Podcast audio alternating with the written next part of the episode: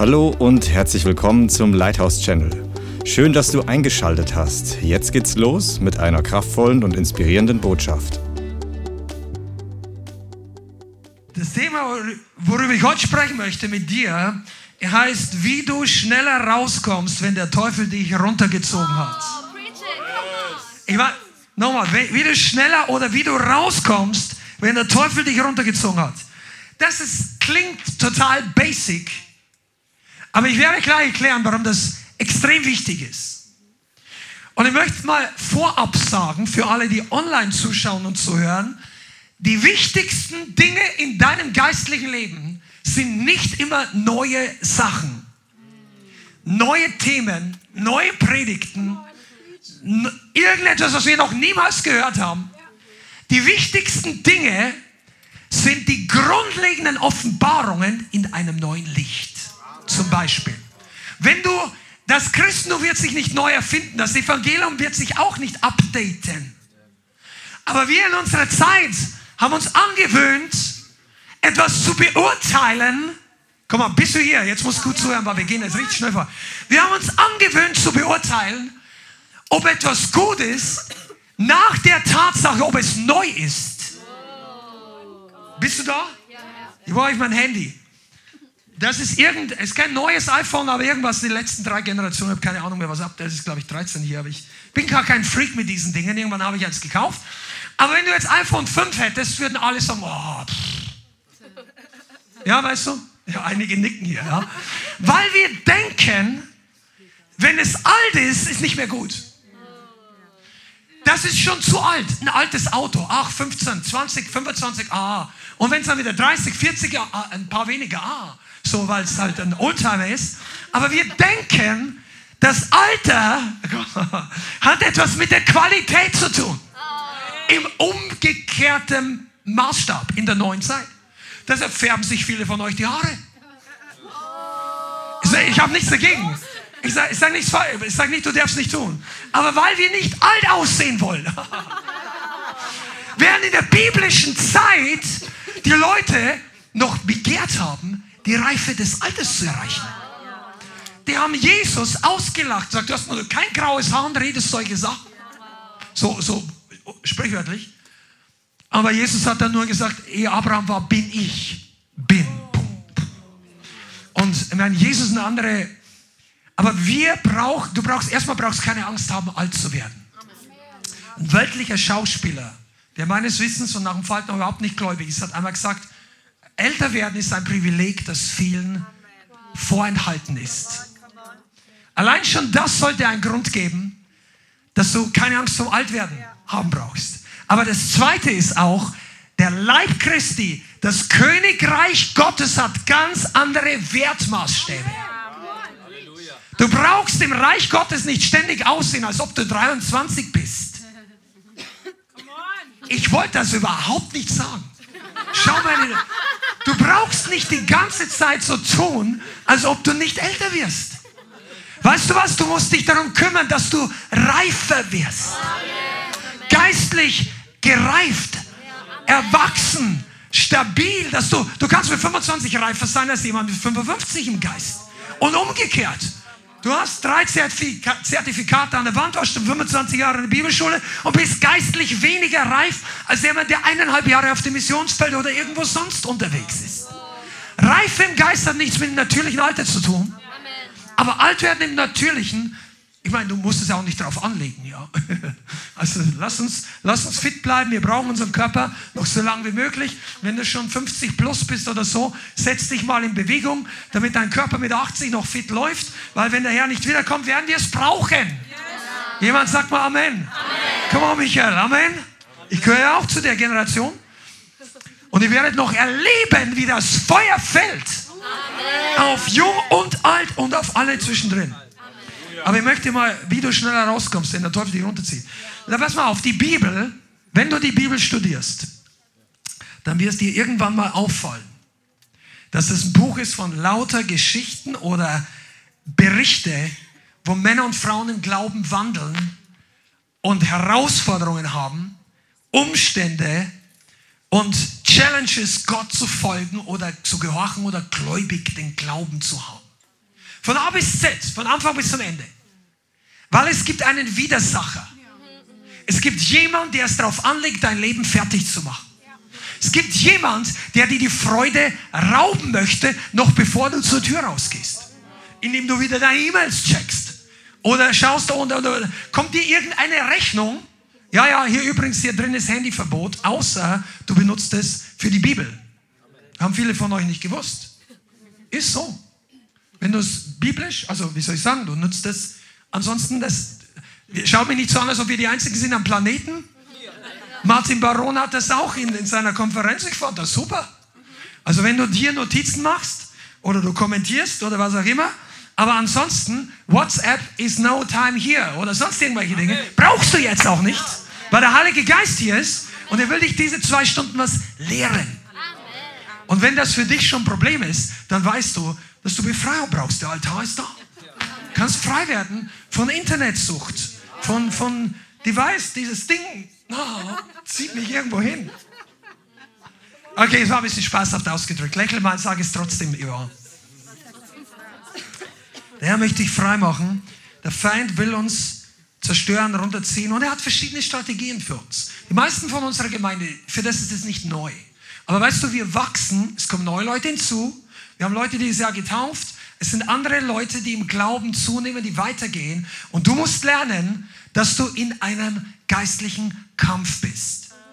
Dieser Kampf ist nicht nur für bestimmte Gemeinden, ist, der, der ist für alle Christen. Aber manche Gemeinden oder Bereiche im Leib Christi reden nicht viel darüber.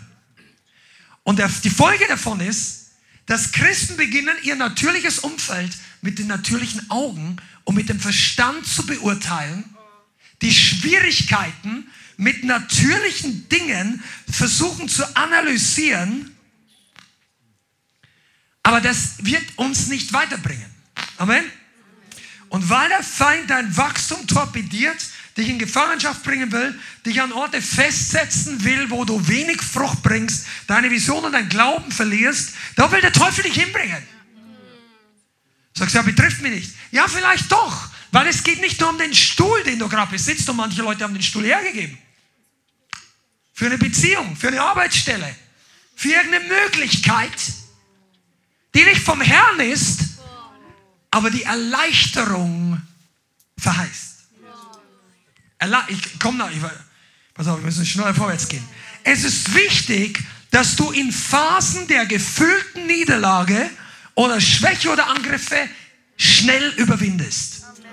Ich sage nochmal, es ist für uns alle hier wichtig, egal ob du erst neu hier bist oder Mitglied werden möchtest oder zu Gast hier bist oder zum ersten Mal zuschaust, wenn du Christ bist, wiedergeboren meine ich damit, von neuem geboren, das ist die einzige Art von Christentum, die es in den Himmel schaffen wird.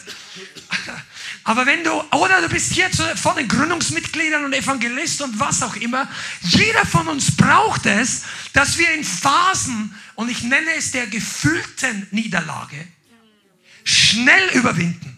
Sag mal schnell. Schnell, schnell wieder rauskommen. Die Bibel sagt, der Gerechte fällt siebenmal, aber steht wieder auf. Manche Christen stehen nicht wieder auf. Oder wochenlang nicht. Monatelang nicht. Das ist nicht förderlich für dein Wachstum. Das bringt dich nicht weiter. Und es fühlt sich auch nicht gut an in deinem Leben. Und dieses Auf- und Ab-Christentum ist nicht dein Erbteil. Amen. Deshalb dürfen wir lernen, wie wir aus dem Straucheln wieder in die volle Fahrrinne des Segens, aus der Attacke ins Überwinden aus der niedergerungen sein, schlechten Tag haben, wieder mit voller Vollgas durchstarten.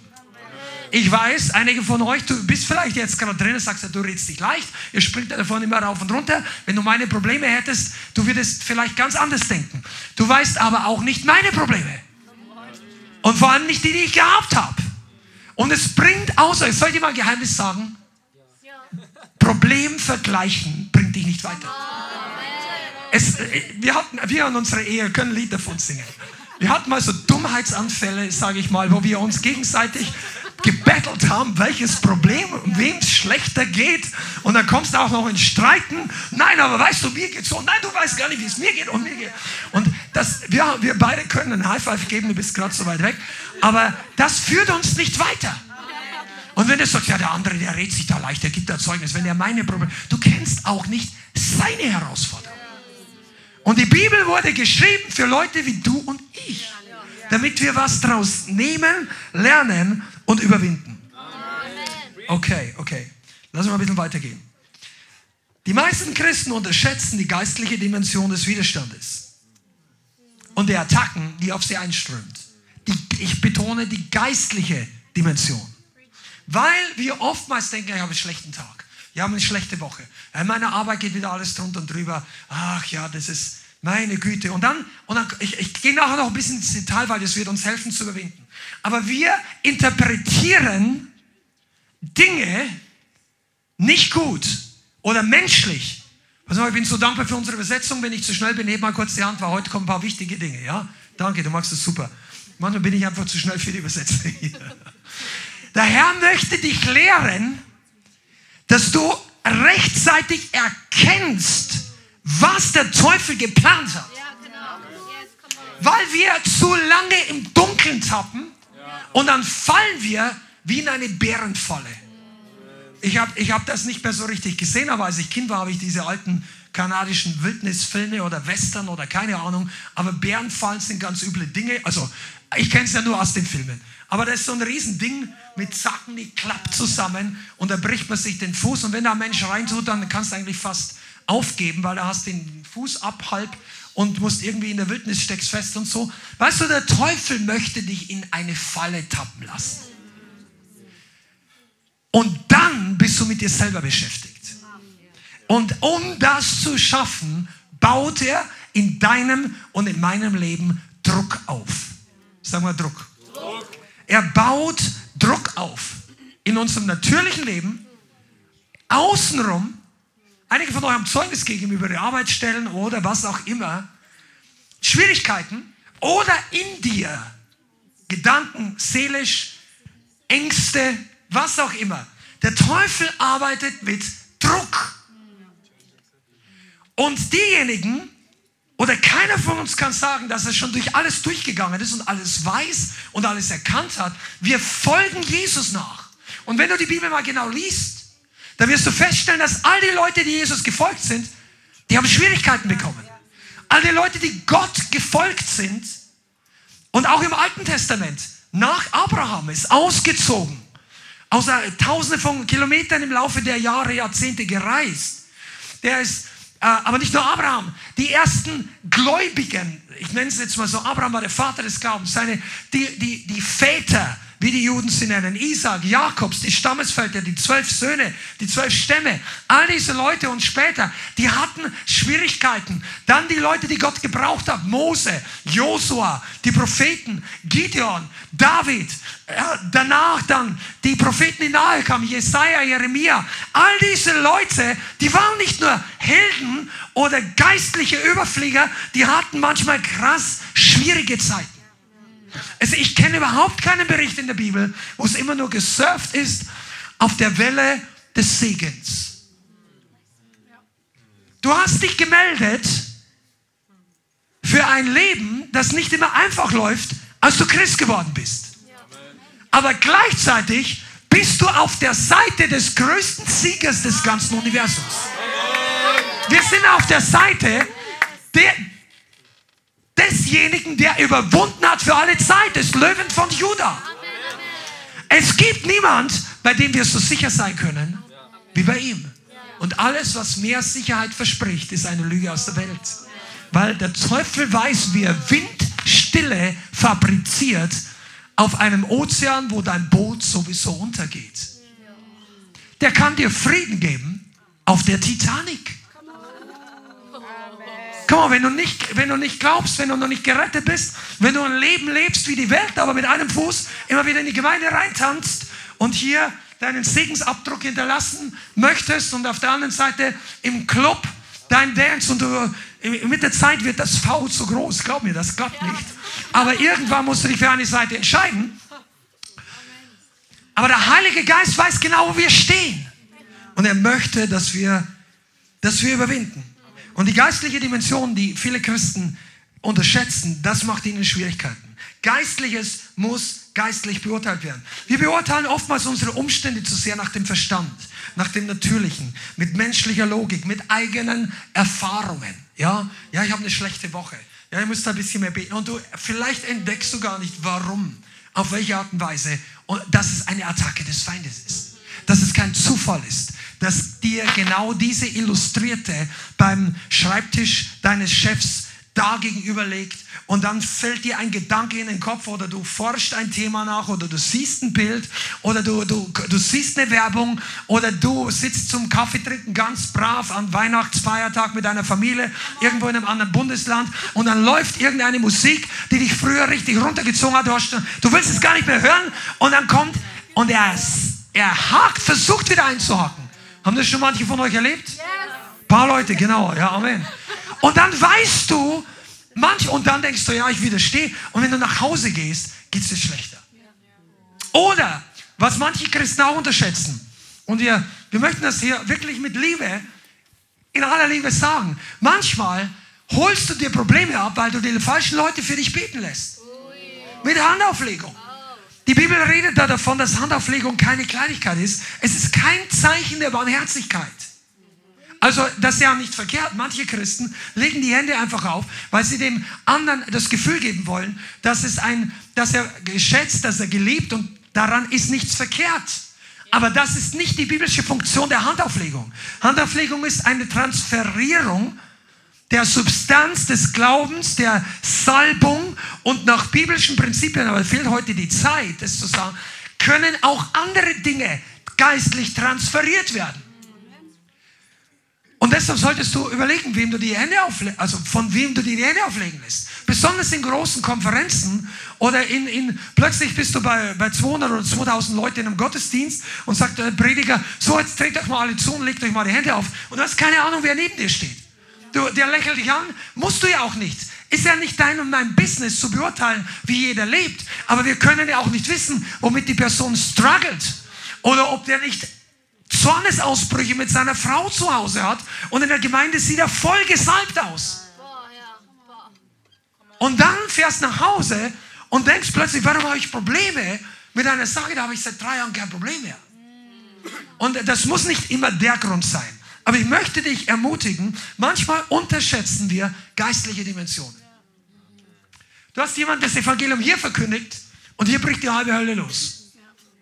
Und dann denkst du, ihr habt nicht sauber gemacht, ihr habt nicht aufgepasst, ich habe nicht gut. Weißt du, manchmal sind es nicht unsere Fehler, die uns Schwierigkeiten bringen, sondern die Strategie des Feindes und da musst du lernen zu unterscheiden.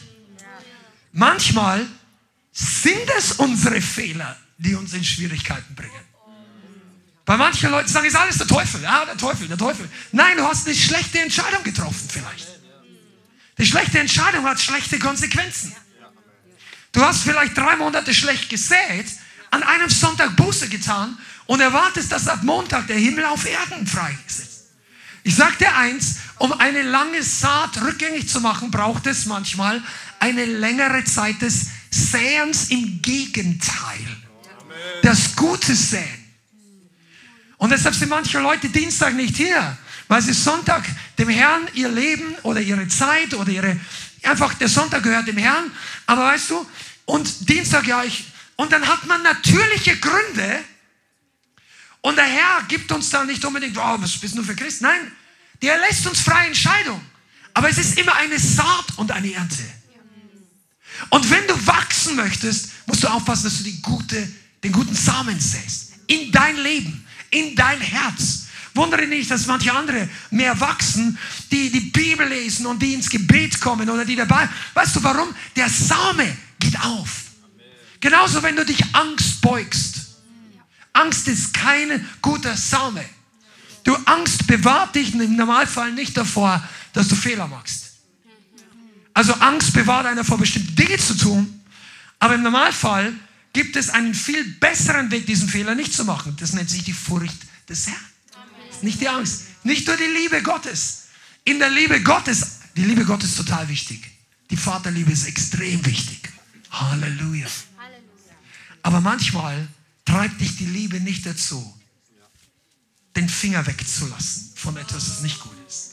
Und dann solltest du getauft getauft sein in der Furcht des Herrn.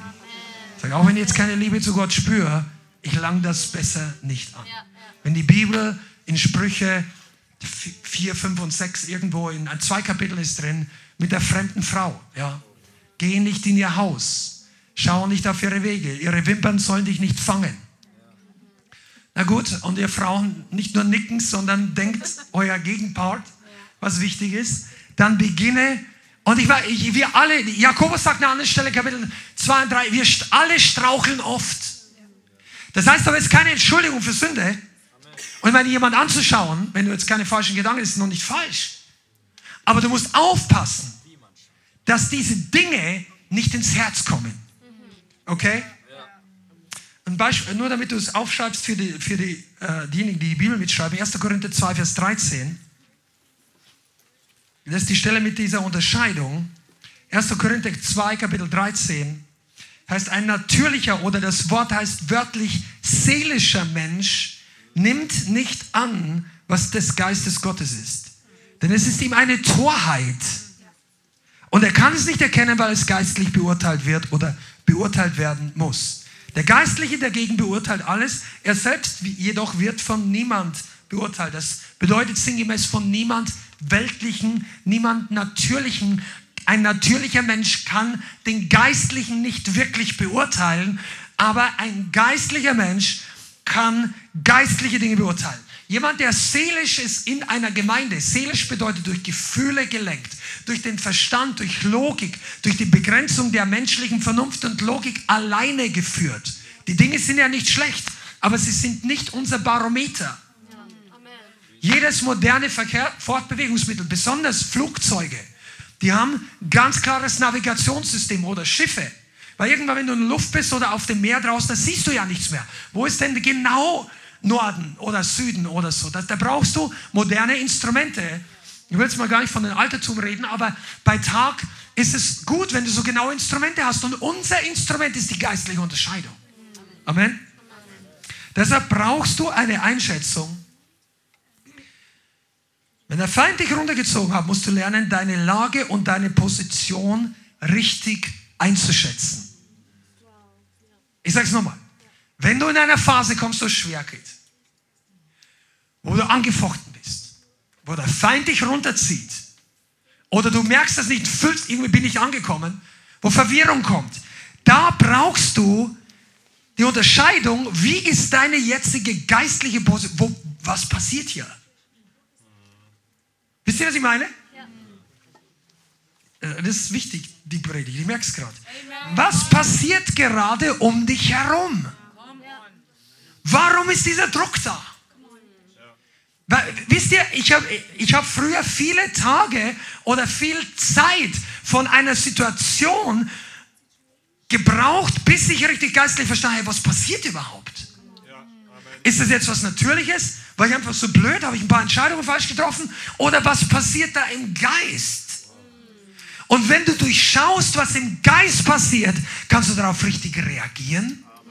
Und du kannst richtig dagegen angehen, wenn es irgendwas mit der Finsternis, mit feindlichen Dingen zu tun hat. Oder wenn du selber oder ich falsche Entscheidungen getroffen habe, dann kann ich die auch rückgängig machen. Buße tun. Deshalb stell dir mal die Frage, was passiert gerade um dich, wenn du in schwierigen Situationen bist, wenn du runtergezogen bist?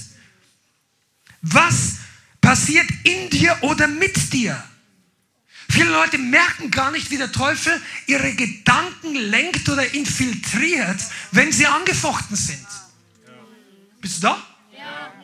Die merken das nicht. Die beginnen automatisiert zu denken. Gedankenstrukturen, Gedankenabläufe kommen Ängste zurück. Das ist ja nicht, dass es sein muss, aber und dann beginnen automatisierte Gedankenabläufe. Du denkst über das nach und das hat das als Folge und das bringt dich dazu, über das nachzudenken und dann bist du und plötzlich hast du eine Viertelstunde nachgedacht und hast deine Freude zu 80 Prozent verloren, ohne dass du das alles wolltest, aber das hat einen Prozess in dir in Gang gesetzt, weil du gar nicht gemerkt hast, dass die Sache wiederkommt. Und das kann sich von mentalen oder bis hin zu körperlichen Süchten ziehen. Ich will jetzt mal gar nicht über Rauschgifte oder irgendwelche äh, Substanzen eingehen, aber mentale Sucht, Internetsucht, Pornografie, andere Dinge, die sind oftmals mit unserem Gehirn, also äh, mir fehlen da die, die präzisen Worte, Bianca kann es besser ausdrücken, aber solche Süchte machen was mit unserem Denkvermögen. Mit Dingen in unserem Gehirn, wie wir Dinge wahrnehmen, wie, wie intensiv wir Dinge äh, empfinden und Glücksgefühle oder Belohnungssysteme im Gehirn sind programmiert sozusagen. Genauso können Angst, Ängste in Anführungszeichen programmiert sein durch vergangene Erlebnisse, durch Traumen, durch Ablehnung oder durch deine und meine Sünden, die wir getan haben, die uns in Schwierigkeiten gebracht haben. Wir haben uns erst zu Hause unterhalten und haben gesagt, nicht jede, nicht jede Angst oder jedes Mal, wenn wir uns verletzt fühlen, sind andere dran schuld. Manchmal werden wir verletzt, weil wir falsche Dinge tun und wir laufen gegen eine Wand, fühlen uns verletzt. In Wirklichkeit haben wir einfach, wir haben uns falsch verhalten. Und dann kann man nicht immer andere verantwortlich machen, ja? Also die Frage, wie bin ich in diese Situation gekommen, ist total wichtig.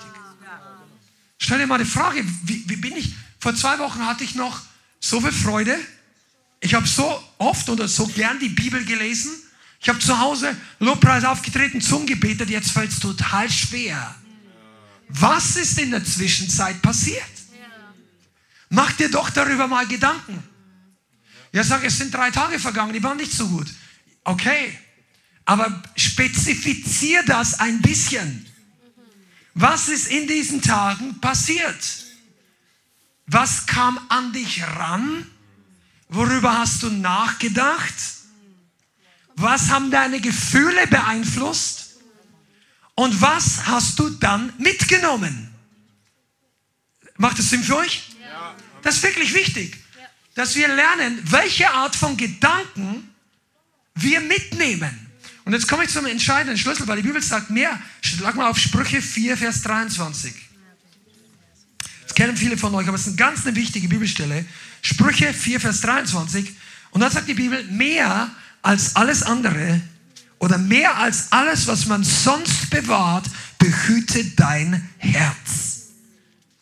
Bisher, mehr als alles andere behüte dein Herz. Weißt du, was das bedeutet? Der Feind kann nicht Hör mal genau zu. Jetzt brauche ich eure Aufmerksamkeit, damit es dir hilft. Der Feind kann nicht in dein Herz kommen ohne Erlaubnis. Aber er kann deine Gedanken anfechten ohne deine Erlaubnis.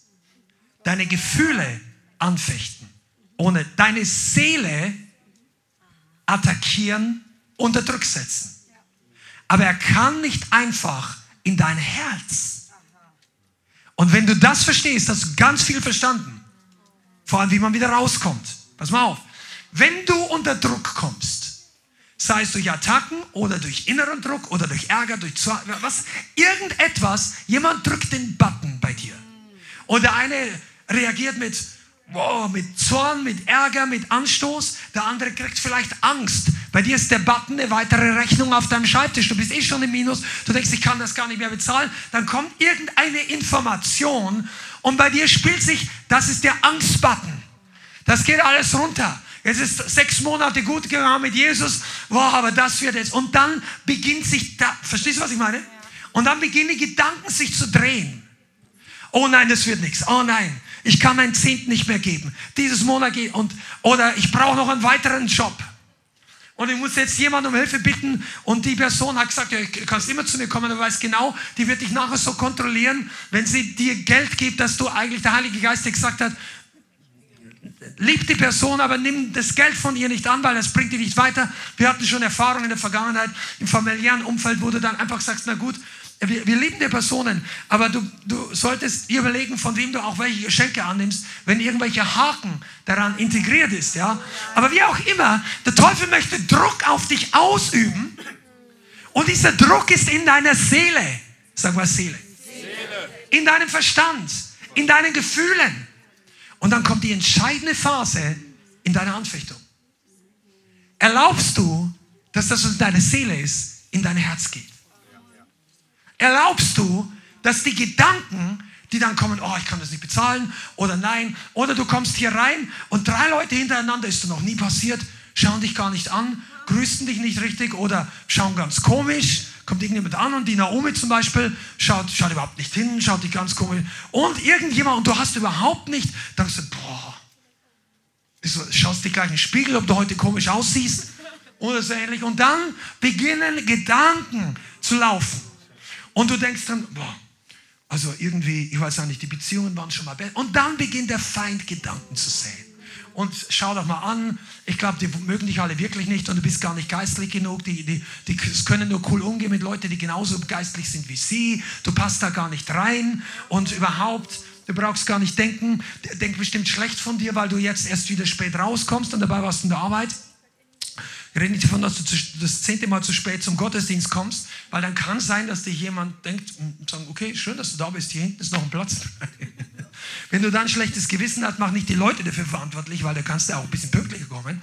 Aber im Allgemeinen versucht der Teufel, dir Dinge einzureden, die nicht stimmen. Au weh, oh ja, Amen. Das ist so. Und dann möchte er, dass es in dein Herz fällt. Und wenn es in dein Herz fällt, dann beginnst deinen Glauben aufzufressen. Der Glaube ist nicht hier. Ich, mal, ich, ich gebe euch ein paar Nuggets weiter, die können dir wirklich helfen, 2024 viel schneller rauszukommen aus all diesen Dingen. Der Glaube wird nicht hier attackiert, der Glaube wird im Herzen attackiert. Weil die Bibel sagt, mit dem Munde wird bekannt, darüber 10, und mit dem Herzen wird geglaubt zum Heil oder zur Rettung. Das heißt, der Feind ist nach deinem Herzen her dass du im Herzen den Glauben loslässt, das Vertrauen loslässt, die Zuversicht verlierst. Wenn du den Glauben loslässt für eine Sache, beginnt er den Fuß in die Tür zu bekommen. Und dann denkt er sich, naja, weil ich schon mal da bin, schauen wir mal, ob die Tür noch ein bisschen weiter aufgeht. Ja? Und dann plötzlich denkst du, ich habe dich gar nicht eingeladen. Sagt er, ich bin aber trotzdem da. Und dann sagst, geh, und der sagt nein. Und dann wunderst du dich, dass er nicht geht. Weißt du warum? Weil in deinem Herzen der Zweifel schon wie ein Same bisschen aufgegangen ist. Und dann beginnst du zu zweifeln, der muss das alles sein. Soll das? Und dann kommt er und er sagt, dann kommt der, der, der, der Teufel hat der Mitarbeiter. Ist nicht nur hier im Leithaus. Teufel hat Mitarbeiter. Der schickt dann einen anderen hochrangigen Dämon, den religiösen Spirit. Der sagt dann, ach, das musst du doch gar nicht alles. Ach, schau dich doch an. Dir geht es eh nicht gut. Das ist jetzt gesetzlich. Bete jetzt nicht so viel. Nein, nein, du fühlst dich nicht gut. Jetzt ist es gesetzlich, wenn du zu viel betest. Seid ihr da? Come on. Einige von, und einige haben das noch gar nicht geschnallt. Sagen, ja, ich, ich habe schon Leute gehabt, sagt ich, ich sage, hey, du warst doch früher eifriger, feuriger unterwegs, kommst gar nicht mehr so oft. Ja, ich muss mich mal ausruhen, ich muss, will ja nicht gesetzlich sein. Also ich es zum ersten Mal gehört, aber echt ein bisschen nachgedacht. Ich kann mich noch erinnern, wir waren da im Urlaub und ich habe zu jemandem, der war ein Mitarbeiter damals, gesagt, hey, ähm, du, du weißt ja, mit Bezug auf Wachstum, Anwesenheit und auch deine Einteilung und so, sagt, ja, ich, ich bleibe auch mal zu Hause, man darf ja nicht gesetzlich sein. Man muss nicht. Und dann nachher, der, der blieb aber öfter zu Hause und wollte beweisen, oder was immer das nicht, es hat nichts mit Gesetzlichkeit zu tun. Du kannst in die Gemeinde kommen, gesetzlich sein, du kannst zu Hause bleiben, gesetzlich sein. Du kannst sündig und gesetzlich sein, du kannst nicht sündig und gesetzlich. Gesetzlichkeit hat mit den Dingen nichts zu tun. Du sollst das Richtige aus den richtigen Gründen tun. Und lass dich nicht vom Teufel einfangen und Gesetzlichkeit als Ausrede nehmen, nicht zu überwinden. Come on. Die Leute, die das nicht wollen, die bringen dann irgendwelche scheingeistlichen Argumente. Und der Heilige Geist sagt, come on, du hast jetzt vier Tage lang gar nicht mehr in Zungen gebetet. Und jetzt drückt der Feind rein.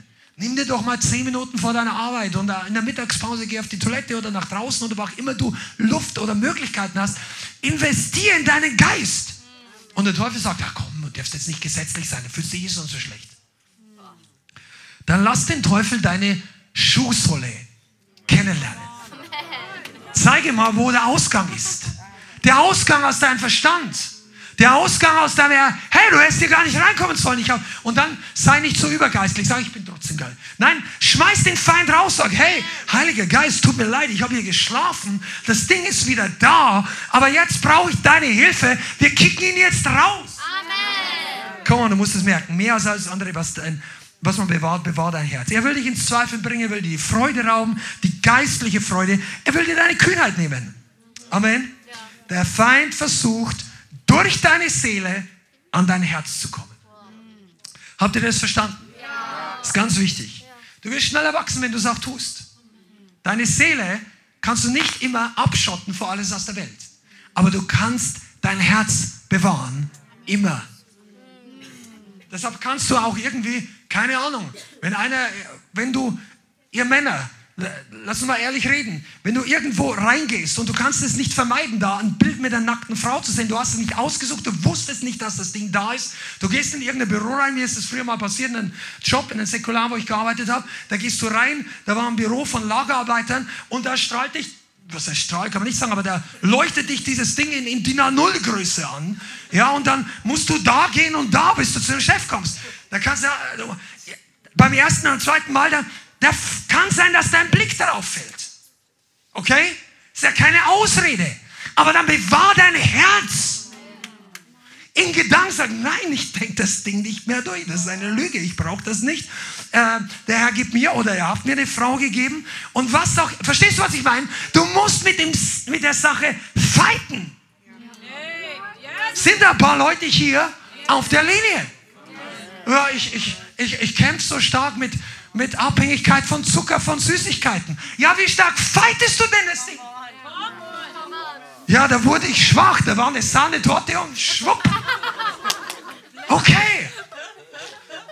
Aber pass mal auf, dann, du kannst auch nach einem Stück noch fighten. Du musst die Tafel nicht ganz essen, wenn du schwach geworden bist. Du musst die Webseite nicht von A bis Z durchschauen. Nur weil du seit, seit 30 Sekunden draufgeklickt hast. Schalt sie gleich wieder ab. Wenn der Heilige Geist deine Gedanken erinnert, dann sag nicht, da, ah, dann schick diesen ungebetenen Zuschauer nicht weg. Sag, Heiliger Geist, tut mir leid. Und wisst ihr, da haben Leute einen Vorteil, die einfach demütig sind und sagen, Herr, ich bin wieder gefallen, hilf mir. Aber mach daraus nicht so ein Ding, ich bin gefallen, ich bin gefallen, wieder, wieder und so. So einfach A, B, so, weißt du, das, das ist wie im Straßenverkehr. Du kannst nur so und so viele Punkte in Flensburg sammeln und irgendwann werden die Konsequenzen größer. Sammel übrigens gar keine Punkte, das ist auch gut vom Herrn, ja. Ähm, aber irgendwann beim Herrn haben die gleichen Sünden nicht mehr die gleichen Konsequenzen. Ist auch wichtig zu wissen, aber das ist heute nicht das Thema. Lass mal ein bisschen weitergehen. Schlagen wir Psalm 57, Vers 8 auf. Psalm 57, Vers 8. Wenn du da bist, sag mal Halleluja. Das ist ein Psalm von David. David ist awesome. Komm on, wenn jemand David noch nicht richtig kennt, du musst ihn studieren. Besonders wenn du dich in der Gemeinde hier wohlfühlen willst. David ist ein fantastischer Mann Gottes. Psalm 57, Vers 8. Und David sagt hier, ich bleibe jetzt nur bei dem Vers, gefestigt ist mein Herz, oh Gott, gefestigt ist mein Herz. Ich will singen und spielen. David sagt, mein Herz ist gefestigt. Der war verfolgt. Das war der Psalm, als in die Höhle Adullam geflohen ist, wenn ich richtig. Äh, und dann sagt er Vers 9, wach auf meine Seele, wach auf Harfe und Zither. Das heißt, Gitarre, was auch immer, Instrumente. Ich will aufwecken die Morgenröte. Ich will preisen unter den Völkern, Herr, will dich besingen unter den Heiden. Unter den Heiden. Das ist nicht die Gemeinde. Das heißt Lobpreis unter den Heiden. Einige von euch haben schon Probleme, hier laut zu sein. Bist denn dann draußen? Hast fünf Hells Angels um dich herum? Nein, du solltest wirklich kühn werden. Lass uns daran arbeiten. Wir fangen alle irgendwo an, aber der Herr möchte uns Kühnheit geben. Und David sagte, gefestigt ist mein Herz. Ein gefestigtes Herz ist der beste Schutz vor den Attacken des Teufels. Wenn dein, dein Herz geistlich fest geworden ist im Herrn, wenn du voll des Wortes, voll des Geistes bist und voll des Glaubens. Amen. Wenn dein Herz gesättigt ist von guten Dingen. Wenn du nicht gelangweilt im Lobpreis rumsitzt. Wenn du nicht immer vorspulst, bis die Predigt kommt und steppst durch acht Predigtthemen, bis dich irgendwas mal ein bisschen interessiert, dann, dann drück den Stopp-Button und tu jetzt Buße, dass das Wort Gottes dich schon kaum mehr richtig erreicht. Und lass dein Herz weich werden und sag, Herr, füll mich. Wisst ihr, dass Leute, die zu viel Kaviar gegessen haben oder irgendwelche Luxus essen, die schätzen gutes Essen gar nicht mehr richtig. Das ist das Problem der reichen Leute. Die wissen nicht, wohin mit ihrem Geld. Dann lassen sich irgendwelche, äh, ich würde fast sagen Schnitzel, sind aber nicht Schnitzel, super teure Steaks mit Gold überbacken. Weil sie nicht mehr wissen, wohin mit dem Geld. Wenn du das mal gemacht hast und dir schmeckt, das ist dein, deine Sache. Aber ich sag mal eins, irgendwann wirst du, selbst wenn du ständig, wenn du überdrüssig wirst des teuren und die guten Sachen, dann weißt du nicht mehr schätzen. Und das ist das Problem von manchen Christen im Internetzeitalter. Die suchen jede Woche die Nonplusultra-Predigt, die sie noch nie gehört haben, die ihr Herz berührt wie zum allerersten Mal. Aber das Problem ist nicht, dass die Predigt nicht da wäre. Das Problem ist, dein Herz ist nicht mehr wie beim allerersten Mal. Mehr als alles andere, bewahre dein Herz. Okay, und jetzt wollen wir ein paar Minuten uns mit David beschäftigen, weil der Mann hat uns so viel zu sagen. David ist vor Saul geflohen. Ich werde die, die Geschichte jetzt kurz erzählen, damit wir nicht alles lesen aus Zeitgründen, aber das kannst du studieren im 1. Samuel ab Kapitel äh, also 17 ist dann die Sache mit Goliath und dann hat er eine Zeit lang Gunst und er hat eine Zeit lang Siege gehabt für Saul. Saul war der König, er war sein geistlicher Leiter. Auf David war die Berufung und die Verheißung, dass er König wird irgendwann und er hatte immer mehr Erfolg. Gott war mit David. Von Saul war er gewichen. David hatte die Salbung zum Riesentöten oder zum Feinde töten und der hatte, wurde populär und dann wurde er verfolgt, weil die, die Frauen und die Männer oder die Leute, der Ruhm Ruhm kam David zu. Vielleicht hast du ein paar Dinge gut gemacht und dann plötzlich kriegst du Verfolgung. Hast gar nichts falsch gemacht. Du betest immer mehr und plötzlich bricht Feuer über dir los. Und weil das Leute, die mit Isabel zu tun haben, Ohren auf jetzt. Du machst nicht unbedingt was falsch. Du, plötzlich betest du in neue Autorität und bumm, kriegst du eins auf den Deckel. Und dann wird es Zeit, dass du weißt, was los ist. Dass du dich nicht entmutigen lässt von diesem Spirit. Okay, und David ist geflohen. Und dann war David jahrelang auf der Flucht. Jahrelang. Lass mich mal kurz beschreiben, was das für ihn bedeutet hat. Er hatte kein Zuhause mehr, keine feste Wohnung. Er hatte keinen festen Ort der Versorgung. Er war am Anfang ganz alleine, ist in die Höhle Adullam geflohen. Das Wort Höhle kann in einigen Übersetzungen auch als Bergfeste bezeichnet werden. Das war also ein befestigter Bereich, der vielleicht wie eine Höhle war, aber das war eine Art Schutzburg. Höhle, Schutzburg, so, okay? Der ist dorthin geflohen. Und dann kamen alle möglichen anderen Leute, die Probleme hatten zu ihm. Verschuldete, verbitterte Leute, ich habe es jetzt nicht rausgesucht, aber du kannst es lesen, wenn jemand die Stelle hat, kann es mir kurz sagen, dann werfen wir es hier an den Screen. Leute mit Problemen sind an ihn gekommen. Der wollte seine Ruhe vielleicht, aber zumindest sein Leben retten. Und dann kamen immer mehr Leute. Und David hatte sich diese Leute angenommen. Das war die erste Gemeinde damals von ihm sozusagen. Da war er nicht mehr Hirte von Schafen, sondern Hirte von Menschen.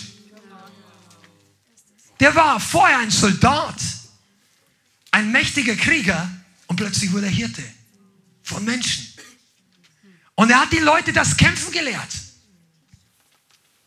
Und ich sage, ich habe ich hab den Goliath besiegt, dann werden wir hier zusammen auch nicht umkommen. Bleibt mal bei mir. Aber in der Zeit hat er dann auch irgendwann geheiratet. Ihr alle, die ihr heiraten wollt. Willst du heiraten? Darfst du ruhig sagen? Ja. Na, da schaut sich jetzt keiner melden hier. Guck mal, das ist gut. Aber weißt du, manchmal heiratest du in schwierigen Umständen. Oder du, oder, oder du hast Verfolgung im Glauben. Wir haben das aus der Erweckung in China gelesen. Das sind Leute verheiratet worden. Also, was heißt, die haben ihre Hochzeit gehabt. Das war in diesem einen Film, kannst du erinnern? The Cross Jesus in China. Wo diese, das war eine mächtige Leiterin, also mächtig, mächtig im Geist, die war richtig vollmächtig. Und dann hat die geheiratet und am Tag ihrer Hochzeit oder ein paar Tage danach ist sie abgeführt worden und musste ins Gefängnis. Für mindestens zwei oder drei Jahre, ich weiß nicht mehr genau wie lange. Und das, die haben, die, die, oder es war sogar das, die Hochzeitsfeier, ich weiß nicht, aber die, die waren noch nicht mal richtig verheiratet. Und dann waren sie schon getrennt. Du, für den Glauben. Ja? Und es gibt Situationen, wo der Druck von außen zunimmt. Und David hat Druck gehabt von Saul. Saul wollte ihn umbringen mit einer ganzen Armee. Er ist strategisch und wenn du dich mal in Israel auskennst, das ist richtig spannend zu sehen, wo der überall war. Wir lesen dann in Gedi, Adulam, wir lesen, äh, das sind, da, da, gehst du nicht mal über Nacht hier in Taunus und mal nach Gelnhausen. Nein, nein, die, die, sind, da, die sind da durch halb Deutschland, nein, halb Deutschland nicht, aber in, zu Fuß gewandert, auf der Flucht. Aber nicht nur mit Soldaten, die hatten nicht überall einen Pferdewagen. Manche von euch ja, ihr habt Schwierigkeiten, euer Baby ins Auto zu packen und hierher zu kommen. Die hatten damals kein Auto. Die, hatten nicht, die mussten zu Fuß gehen. Bei Nacht, Nebel. Und dann kann ich mir, weißt du, der hatte nicht nur von außen Druck. Irgendwann haben seine Männer angefangen zu murren. Seine eigenen Leute. Und ich kann mir gut vorstellen, es steht zwar an der Stelle nicht geschrieben, dass seine Frauen auch nicht immer nur gelächelt haben. Zu allen Sachen, die da gelaufen sind. Wer von euch möchte schon monatelang in der Höhle neu verheiratete mit einem Mann in einer Höhle, wo 300 Leute gleichzeitig schlafen. Das ist keine Privatsphäre. Von Hygiene gar nicht zu sprechen. Saul ging in die Höhle, um auf die Toilette zu gehen, wo David versteckt war. Und wir denken, wir hätten ein hartes Christentum. Nur mal damit du weißt, unter welchen Situationen David manchmal drin war. Ja, danke. Amen. Mach mal einen Nugget draus, bitte, Elvira. Ja, aber das ist wirklich wahr. Wir sind verwöhnt. Durch unser Denken. Weil, weißt du, warum jemand hat einen Vorteil, dass wir alle verwöhnt sind? Die Werbeindustrie. Je verwöhnter ich bin, desto schneller möchte ich was Neues. Ach, meine Kleidung, uh, ist das langweilig. Ach, sieht alles, ach, ich sehe schlecht aus. Und dabei hast du mehr Sachen als 80 Prozent der Weltbevölkerung. Die, manche Leute würden denken, für manche leitenden Angestellten in diesem Land, dass nicht mal Könige oder wirklich Superreiche in anderen Kulturen haben nicht so viel Zahlkraft wie manche Leute in Deutschland. Und die sind hier noch nicht. Die gehören nicht zu den Millionären und Milliardären. Aber wir, wir, der Teufel möchte dir Unzufriedenheit einreden. Aber das ist ein anderes Thema. Lass uns bei David den Zeitplan bleiben. David wurde in dieser Zeit richtig stark. Weißt du warum? Wegen dem, was im Psalm 18 steht. Schlagen wir Psalm 18 auf. Ich möchte heute einen Schlüssel weitergeben für dein geistliches Leben. Und einer davon ist in Psalm 18. Ab Vers 1. Da kommt die Einleitung. Die meisten Übersetzen sagen dem Chorleiter, aber das halte ich ein bisschen für eine. Das heißt der Musical Director. In der anderen Seite heißt der Chief Musician. Ja? Also wenn du dir vorstellst, dass da nur ein großer Männerchor gesungen hat, das muss nicht so sein. Also ist wirklich so. Aber lass mal, dem Chorleiter vom Knecht des Herrn von David, der die Worte dieses Liedes zum Herrn redete, an dem Tag, als der Herr errettet hatte aus der Hand aller seiner Feinde und aus der Hand Sauls. Das möchte ich hier nochmal ganz deutlich zufügen. Aus der Hand aller seiner Feinde und Saul. So war, so war David verfolgt von Saul. Und dann geht's los, Vers 2. Und er sagt, ah, ich muss dir, er sagt, ich liebe dich, Herr. Ich liebe dich, Yahweh, meine Stärke. Vers 3, der Herr, Yahweh ist mein Fels und meine Burg und mein Erretter. Mein Gott ist mein Hort, das heißt hier meine Burg, meine Festung bei dem ich mich berge, mein Schild und das Horn meines Heils, meine hohe Zufluchtsburg. Bis hier, ich liebe dich, Herr, meine Stärke. Stärke. David konnte das schreiben, weil er es gelernt hat. David war ein Überwinder. Und jetzt komme ich zu einem ganz wichtigen Punkt, das müsst ihr lernen. Das ist meiner Meinung nach das ABC des Überwindens im Geist. David lernte, dass nur der Herr seine Stärke ist. Er hatte keinen, der ihm sonst helfen konnte. Keiner war stark genug. Auf keinen konnte er vertrauen. Kein Mensch war entweder da, ihm zu helfen, oder die, die da waren, waren nicht stark genug. Keine Versorgung war da, außer der Herr. Keine Gemeinschaft war da, außer der Herr. Ja, du sagst, er hat 400 Leute. Glaub mir, er war am Anfang allein geflüchtet. Seine eigene Frau wollte ihn nicht mehr haben, Micha. Die wurde jemand anders gegeben. Die hätte er mit ihm fliegen können. Hast du schon mal drüber nachgedacht? Das war seine Frau. Die hätte mit ihm mitgehen können. Sagen, hey David, nimm mich mit. Und er hat gesagt, ja, komm mit. Aber nein, die wollten lieber am König im weichen Bett liegen. Das ist nicht mein Problem, wenn David ein Problem mit meinem ah, Schwiegervater. Nicht mein Problem. Heirate keine Frau, die sagt, es ist nicht mein Problem, was du für Probleme hast. Ich halte mich fern von der Predigt jetzt und bleibe bei dem Text. Der Herr ist meine Stärke. Wisst ihr, warum wir manchmal, warum der Leib Christi oder du oder ich manchmal noch nicht wirklich stark sind? Weil wir zu viele andere Optionen der Stärke haben.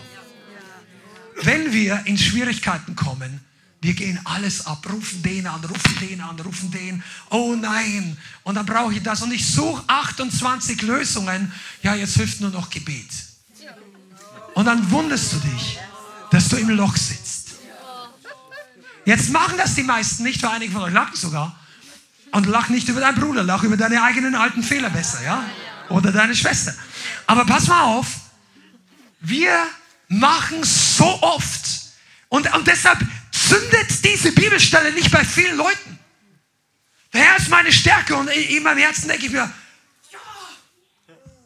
Aber das war nicht immer so in meinem Leben.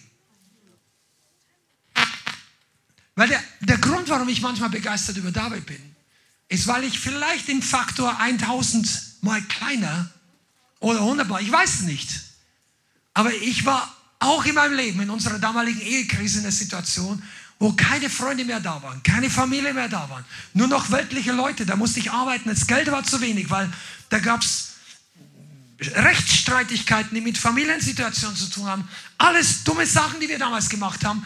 Aber ich habe überhaupt niemanden mehr gehabt, an dem ich hängen konnte. Und der Teufel hat mir alles Mögliche eingeredet. Und an dieser Situation hast du dann wirklich, aber fast nur noch die Wahl, dass der Herr deine Stärke wird. Ja, aber lass es nicht dazu kommen, dass du erst in die Situation kommen musst. Warum ist der Herr nicht deine und meine Stärke? Weil wir auf andere Dinge vertrauen. Weil wir gar nicht erst uns voll fallen lassen. Viele von, komm on, jetzt, ich komme ein bisschen zum Eingemachten jetzt. Bleib dran, weil es wichtig ist. Viele von uns werden ärgerlich, dass Leute ihnen nicht helfen in einer bestimmten Situation und diese Ärgerlichkeit zieht dich von Gott zurück. Statt dass du merkst, dass Gott dich führt, um dich näher hinzuziehen zu ihm. Das war die Schule Davids. Da war niemand da und Gott hat gesagt, das ist jetzt Plan meiner Ausbildung. Damit du dich, auch wenn sie alle da sind, auf mich verlässt. Wenn sie dir alle zujubeln später. Wenn sie alle sagen, oh König David, heil dir. Und David ging dann durch und sagte, okay, ich kenne dich noch, als du mich damals verflucht hast. Es gab eine Stelle. Da hat jemand David verflucht. Der war auf der Flucht. David. Und als er wieder, als er wieder in Macht zurückgekommen ist, hat er Ergebenheit geheuchelt. Und David war groß genug, ihn jetzt nicht umzubringen. Er hat gesagt, okay, bleib da drüben. Ich, ich, ich brauche dich nicht mehr in Jerusalem, ich möchte hier nicht sehen weil du warst eigentlich ein Verräter, aber du, du wirst nicht sterben, bleib an deinem Ort. David hatte Großmut. Sagte, wenn du nicht lernst, dass der Herr deine Stärke ist, du wirst straucheln in Anfechtung. Einige von euren Visionen sind euch noch zu groß, weil der Herr noch nicht deine Stärke ist. Und mit Stärke meine ich nicht nur Glaubenskraft. Deine Stärke, wenn Einsamkeit da ist. Deine Stärke, wenn du dich ärgerst über diese oder jene Person. Deine Stärke, wenn Rechnungen kommen. Deine Stärke, wenn du irgendjemanden in diesem Jahr vor dem Traualtar gesehen hast und du betest auch schon seit drei Jahren für einen Partner. Deine Stärke, wenn du zu wenig Geld hast und du bist in Anfechtung und sagst, ich muss jetzt noch einen Job anfangen, aber du hast eigentlich die Möglichkeit, im Bereich Gottes auch mehr mitzudienen, dann brauchst du den Herrn als deine Stärke. Das ist der Grund, warum viele von uns durch schwierige Situationen gehen. Natürlich ist es der Teufel. Aber diese Prüfungen wiederholen sich, weil wir nicht richtig lernen, dass der Herr unsere Stärke wird. Wir werden bitter gegen Leute, die uns, wie wir denken, die Hilfe nicht gegeben haben die uns nicht angerufen haben, die nicht für uns da waren. Oder bitte auf die Politiker oder gegen unseren Job oder gegen unsere eigene Familie oder was auch immer. Das alles bewahre dein Herz. Verstehst du? Das alles befleckt unser Herz. Lasst uns hier Vorbilder im Glauben sein. Der Herr möchte unsere Stärke, unsere Fels, unsere Burg. David hat das nicht nur gesungen, der hat das erlebt. Der hat sich in, der hatte auch plötzlich die Vollmacht, da, äh, Saul zu töten und hat es nicht getan. Weil jemand anderes singt, komm on, komm on, wir bringen ihn jetzt um. Er, der, der versucht dich zu ermorden, das ist Krieg, das ist Notwehr. Und David sagt, irgendwas in David sagt, nein, das ist nicht gut. Sagt, es ist nicht gut, den König, den Gott eingesetzt hat, selber abzusetzen. Durch Ermordung damals. Heute gibt es Rufmord. Gibt alles mögliche Art von Mord. Aber David sagt, ich mache das nicht. Lass den Herrn darüber richten. Lass den Herrn Gerechtigkeit verschaffen. Lass den Herrn mich versorgen. Vielleicht denkst du, Leute haben dir was weggenommen, was dir eigentlich zusteht. Lass, geh zum Herrn, ruf zum Herrn, aber verlass dich nicht auf Menschen. Freunde, manche Leute verstehen das geistliche Make-up, das die DNA unserer Gemeinde des Lighthouses nicht ganz. Und sie interpretieren manche Situationen als mangelnde Gemeinschaft, während Gott dich aber lehrt, in dem Herrn Stärke zu finden. Und diejenigen, die sich darauf einlassen, die wachsen plötzlich.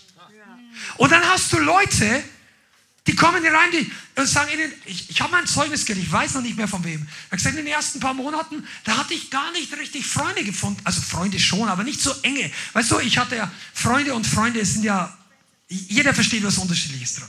Als ich mich bekehrt habe, ich hatte, bevor ich mich bekehrt habe, so gute Kumpels, dass ich nachher über viele, viele Jahre im Leib Christi gedacht habe, also Freunde finde ich hier nicht richtige.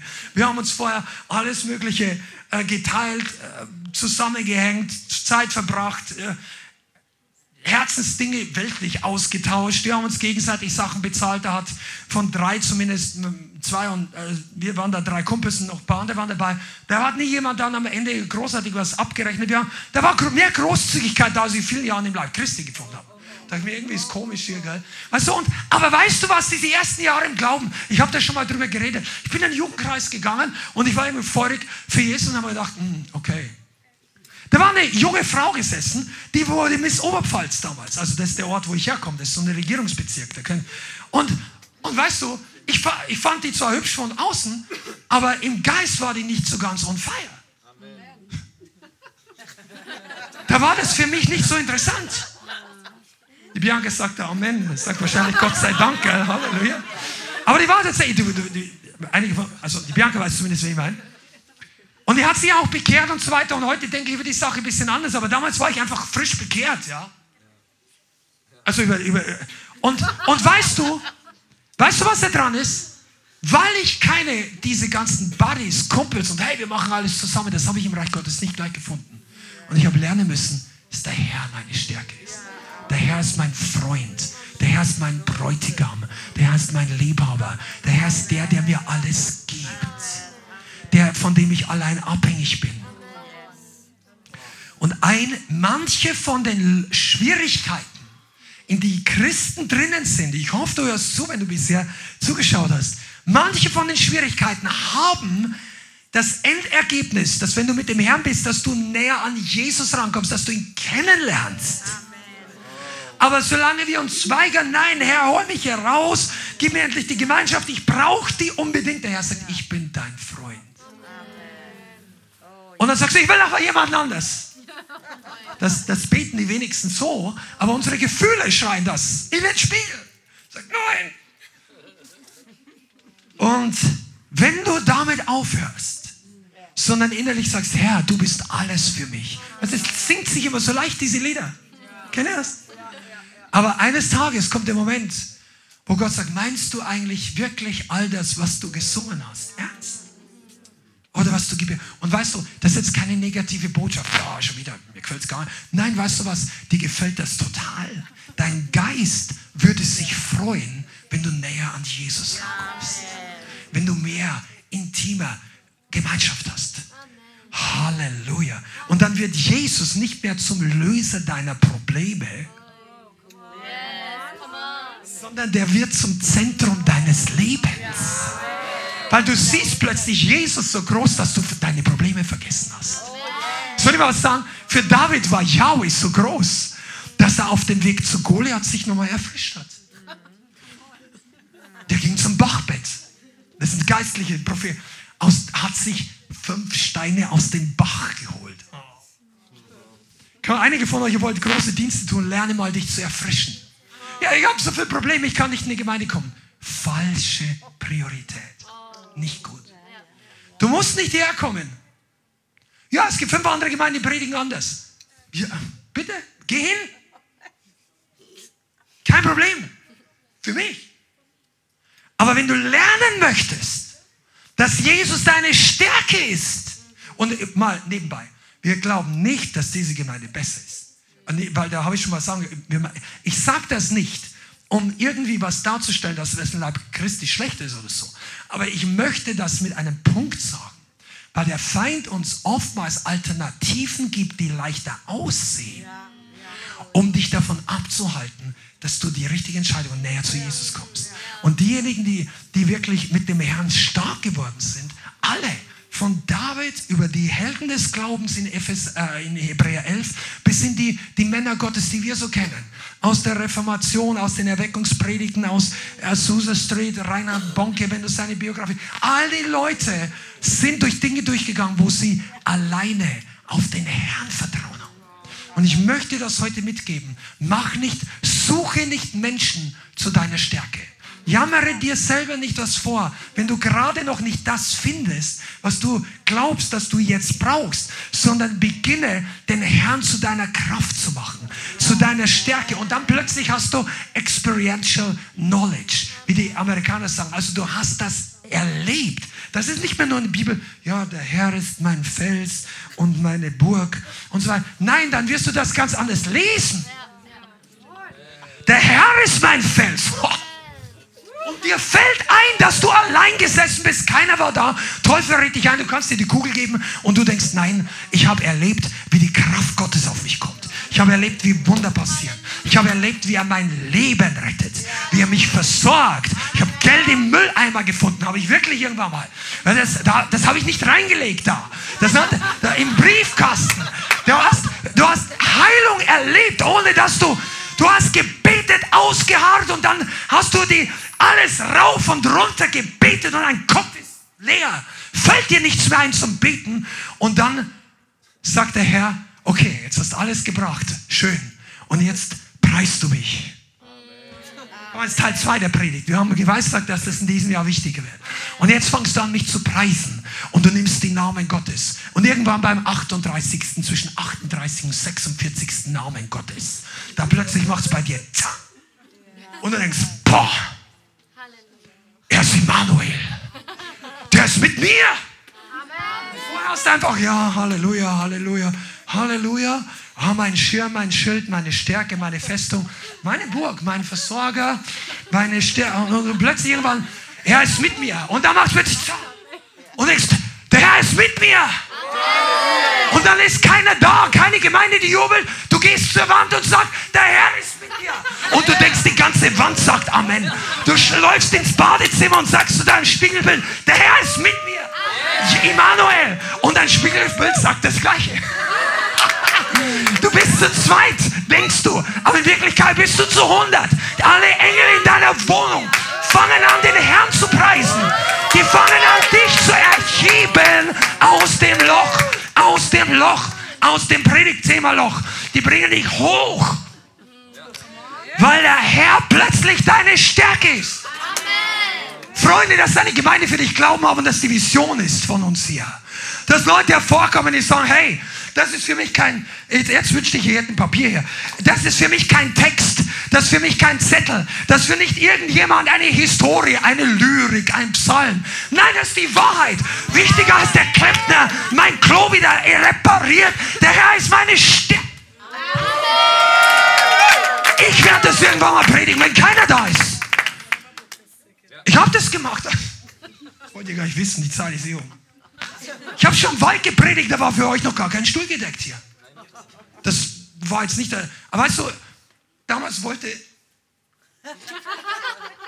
Ich erzähle euch die Geschichte anders mal, die Zeit ist heute zu kurz. Ja. Damals war es nicht erwünscht, dass, sagen wir es mal andersrum, waren keine menschlichen Türen offen, wir hatten viel Widerstand. Aber ich habe irgendwo im Buch von Rainer Bunke gelesen, dass der als kleines Kind in den Wald gegangen ist, um zu predigen. Und dann habe ich von, von, äh, wie heißt der, Rodney Howard Brown auch mal gehört, dass der schon damals seine Teddybären die Hände aufgelegt hat, die hat es alle umgehauen, hat gespielt, ja, der hat gespielt. Aber so war das in seinem Herzen drin. Und dann dachte ich mir, wenn der in den Wald gehen kann, ich bin jeden Tag irgendwie 70 Kilometer durch die Pampa da gefahren in Bayern, äh, dann dachte ich mir, da haltst du jetzt an beim Hauseweg und gehst in den Wald. Schon. Und heute ist. Und pass mal auf, das kann für dich genauso kommen. Wenn der Herr deine Stärke wird. Wenn du nicht versauerst im Loch, machen nicht andere Leute dafür verantwortlich, dass jemand ein Warte nicht auf die Rapunzel, die dir das Haar runterlässt, damit du rausgezogen wirst von deiner Traumfrau, sondern beginne den Herrn zu deiner Stärke zu machen. Amen. Vielen Dank fürs Zuhören. Wir hoffen, die Botschaft hat dich inspiriert und weitergebracht. Diese und noch mehr Botschaften findest du auch als Livestream auf unserem YouTube-Channel, zusammen mit Live-Worship und vielen bewegenden Zeugnissen. Wir würden uns freuen, wenn du auch mal in unserem Gottesdienst vorbeischaust. Alle Infos dazu findest du auf unserer Webseite, auf Facebook oder Instagram. Links dazu findest du in der Beschreibung. Schreib uns gerne dein Zeugnis oder dein Gebetsanliegen unter info at lighthouse.center. Tschüss und bis zum nächsten Mal.